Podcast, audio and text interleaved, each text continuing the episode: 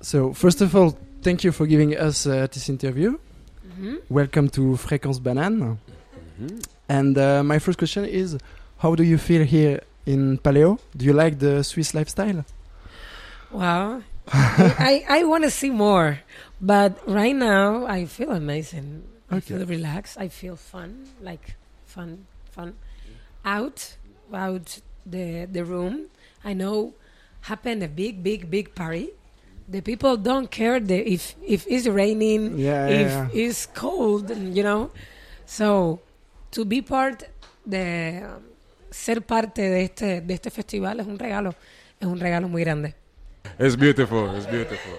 It's beautiful being here in Switzerland. Yeah, man. Um, this is, I would say it's my first time at this festival. I came here a few years ago just to come and actually saw.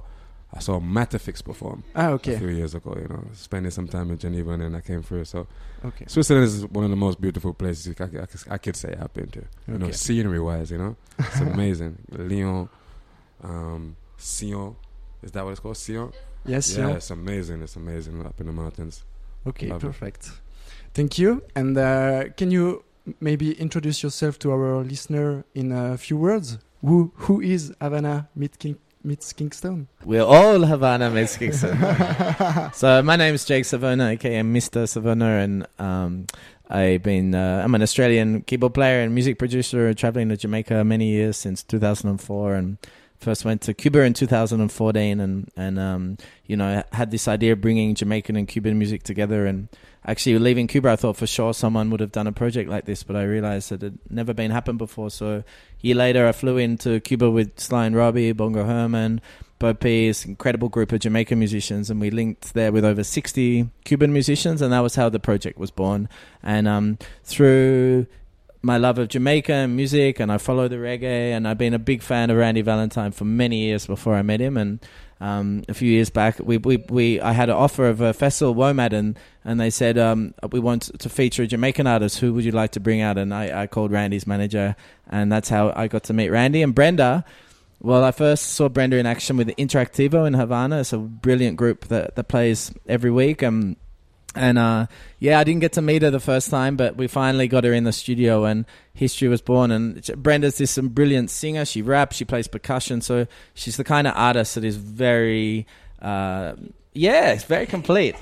and not just that, she has these brilliant ideas, so many great ideas, and, and also with Randy. So it's a dream, it's a team born in heaven. And uh, so all the members are from Cuba and Jamaica, or are they members from other countries? Well, I'm Australian, so I'm yeah, reference- so, yeah, okay. Uh, but yeah, the team is Jamaican and Cuban. However, um, our bass player is a- actually originally from the Ivory Coast in Africa, Okay. living in Paris. And Manu, our drummer, is a mixed heritage. Actually, he told he told me about five different countries and French and Moroccan, and, and he lives in Paris too. Otherwise, yes, the group is Cuban and Jamaican with a little touch of Australiana. I think very soon we'll be like Havana meet with all word. okay. And uh, what does each musical style of these two islands bring brings to the group? From Cuba, I can definitely say love, laughter, joy. They're very vibrant. They're very colorful, beautiful people. Hot, as she says, you know, it's amazing. Um, in Jamaica, as I don't know, I can tell you, it's it's, it's relaxed, it's calm, it's we're mellow. We're we're both as aggressive as as each other, beautifully. You know, we we really express ourselves. We know how to do that via sound as well, specifically via music. So we do that very well. But what I get from Cuba is a lot of laughter, a lot of joy. Every five minutes, if you get three of them together anywhere, some kind of some kind of music is going to start. Someone is going to start clapping and singing, and and then there goes Carnival. You know, there goes Cuba. And for Jamaica? From Jamaica, I said, I think, I thought, Randy told, t- tell you, Randy, Randy lo dijo, ¿no? Es, es una mezcla de muchas cosas. Es una mezcla de, de, de paz, ¿sabes? De, de, la transmis- de la transmisión esta musical, de la tradición también que, que tiene esta música, que aparentemente es muy pasiva. No, no es pasiva la palabra, que aparentemente es muy tranquila, pero no es tranquila. Las bases rítmicas son fuertes, son. También tiene de, de África mucho. Entonces, Eh, la música cubana, que te puedo decir, también es, es grande, es fuerte, también tiene su fase melódica, eh, suave, pero esta, esta mezcla de dos, de dos culturas, de dos maneras diferentes de hacer, pero con un mismo fin. The two different ways, way, uh, two different way, but with the same objective to to to uh, I don't know to make you feel in love. You know, you make you feel in love. Okay. Music. Yeah. It's not only Cuba. It's not only Jamaica. It's, it's a mix. It's everything. Yeah. We we we play not not only music, uh, Jamaica music and and Cuban music. It's, it's like a jam. You know. Yeah. I was just going to say because this the thought came to my head because every time I land in Kingston, I get off the plane. As soon as I'm walking on the tarmac on the airport, there's this energy. There's something different. A sort of buzzing energy. You actually feel it, and I think Cuba and Jamaica is some kind of hot spot on the planet where there's so much creative energy and so Mhm. much inspiration. That to me is what the two islands have in common. You know, this kind of fire, but. It, it's expressed so differently. The Cuban music is so virtuosic and fast and, and dense and complex rhythm. But Jamaica, it, for sure, there's more space, but then the bass has this intensity, you know? So, Randy, what do you want to t- tell them? I think from what I've gathered from experience, eh, I think these these islands have been um, spiritually trying to have a conversation with music for the longest while. You know, for the longest while. So uh, Jake has now created a uh, set set the platform for Mhm. us to be able to verbalize that. You know, whether it just be her with the percussions or me from whatever it is, I could then write with an experience and then say this is how I feel. But we have now have access to be able to express. yeah. So this is what we've been granted, you know, via this, even to be on on a stage like this, or to be able to do what we've been, or say, aiming to do for decades in the island on the main stage in Europe, in Switzerland, in Australia, in New Zealand, and this will have also more beautiful ripple effects, you know, because at one point this was most probably just an idea. From it being an idea, we're able to see it manifest in front of us. So this for me is just pure inspiration, Okay. pure inspiration. Yeah, man. Okay. So this is why you wanted to bring those music together. Wunderbar.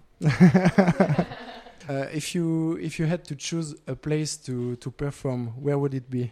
The the place you wanted to perform more than anything else. Maybe we can all three of us can answer this question, but for, for me, my dream, and I, really hope it's going to happen in March next year, is to take this project into Kingston and do a free outdoor concert with the project.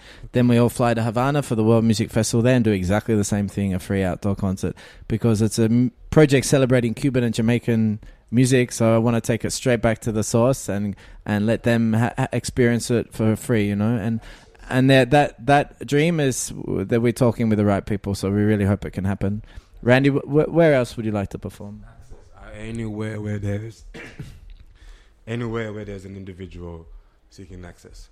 There's one thing that I feel like I've learned being on the stage and being here. There's the festivals that happen that everybody that can come to and perform and it's love and it's beautiful and if this beautiful music is happening and you can experience it and learn from it, you have access. This is not the everyday experience that you can have in a Jamaica or in Cuba or anywhere. You won't have a big stage to present this kind of art form.